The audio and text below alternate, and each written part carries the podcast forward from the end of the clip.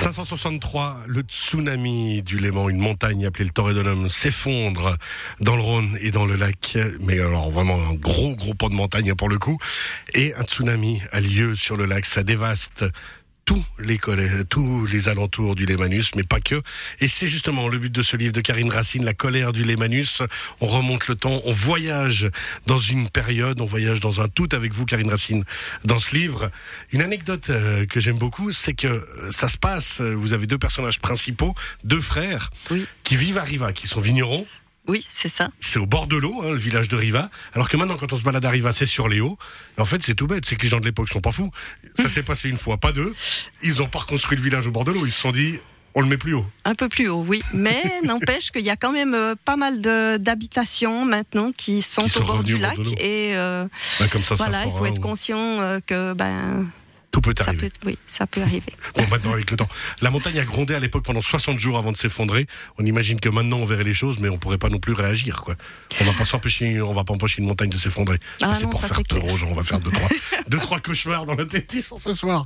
La colère du Lémanus se passe. Alors, on a ces deux frères, hein, euh, qui- qui deviendront l'un moine, l'un chevalier. Et puis, ben, euh, Valia, qui est l'héroïne euh, de cette histoire, qui elle vit à Vernata, Vernaya actuellement. Oui, c'est ça. euh, effectivement, ce village a été détruit par les Langobards, euh, incendié, et euh, Valia a perdu sa famille dans ce, dans cette, euh, cette invasion, et elle doit se s'enfuir. Et en fait, elle arrive aux abords de l'abbaye de Saint-Maurice, et elle est recueillie par le moine Salvius, Le, fa- un des deux qui frères, est justement. le frère cadet, oui.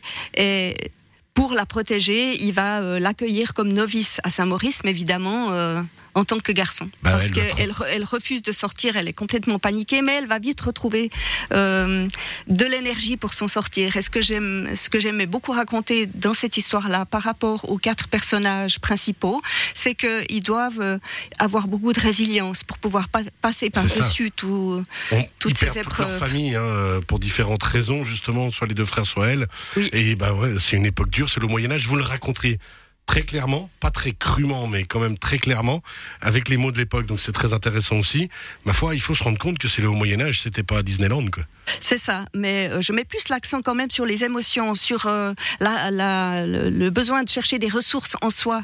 Euh, donc il est, c'est pas très gore hein, comme non, histoire. non. mais ceci dit, euh, ça, ça montre que, que avec avec du courage et de la volonté, on arrive à s'en sortir même dans ces situations-là. C'est vrai que c'est ça qui est très très très beau. Comment, combien de temps pour, parce que maintenant, ça fait des années hein, qu'on cherche, que les historiens cherchent à placer le Torredonum sur la carte. On Oui. savait que euh, cette montagne s'était effondrée en 1963, on savait pas où. Et en fait, ça fait que quelques années qu'on a réussi à la placer. Oui, c'est ça. Euh, Au départ, euh, déjà euh, dans, dans certains euh, livres euh, historiques, euh, puisque je réunis de la documentation depuis plus de 20 ans maintenant sur le sujet, euh, il parlait beaucoup de la Suche qui est euh, et du Gramont qui est à côté. Ouais. Et en fait, ils savaient pas trop si c'était l'un, si c'était l'autre. Et, et en fait, maintenant, oui, on le sait, c'est réellement la Suche qui s'est effondrée. Euh, et en plus, on a trouvé au fond du lac des sédiments de 7 mètres de haut euh, qui ont été datés à l'époque justement de 563.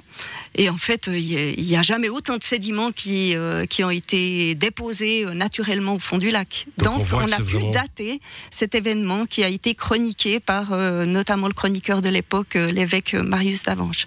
Alors justement, toute cette histoire hein, qui a été recherchée longtemps, qui est vraiment extraordinaire. Allez, on rappelle que jeudi, on continue à 17h30 avec Epaona, euh, le village qui soutient le fort qui se situait sous le Torredonum. Ce sera encore une autre aventure qu'on découvrira.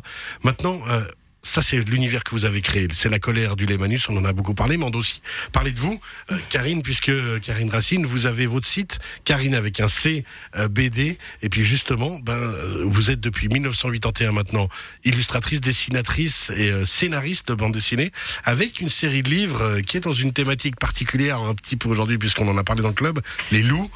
Et les aventures de Volfo, c'est qui Volfo Alors, Volfo, c'est un chien loup. Donc, euh, croisé euh, animal domestique et animal sauvage. Il ne sait pas vraiment comment se situer par rapport à ces deux origines, donc il se cherche. Et euh, l'avantage de ce personnage, c'est que je peux le faire évoluer dans la nature sans euh, être confronté euh, à ce qui arriverait à un animal de ce type actuellement, qui serait évidemment recherché et mis en fourrière.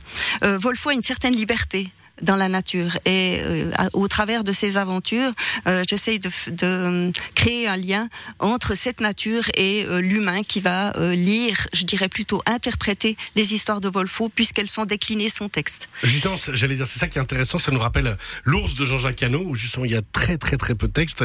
Et là, c'est l'idée, c'est que on se base sur des émotions, ce que vous aimez beaucoup mettre en avant, et sur des ressentis. Pas de texte, ça doit être très dur d'écrire un livre sans texte et de faire passer un message quand même. Alors, euh, je me mets, euh, j'essaye en tout cas de me mettre à la place des animaux, euh, puisque ma démarche, c'est que ce soit le lecteur qui fasse l'effort de comprendre l'histoire par le point de vue des animaux par le point de vue justement des animaux, c'est ce qu'on on le ressent hein, vraiment. Volfo, trois tomes alors non, cinq. Cinq. Cinq, ah oui. Le dernier tome est sorti en 2020 aux éditions Rossolis.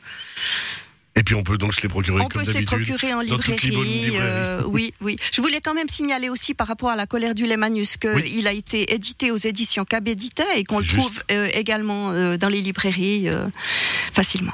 La colère du Lémanus, le livre thème aujourd'hui de la catastrophe du Torridonum et du tsunami du Léman dès 14 ans, un livre très très bien fourni, très bien fichu, comme on aime à le dire souvent. Merci beaucoup en tout cas, Karine Racine, d'avoir été avec nous.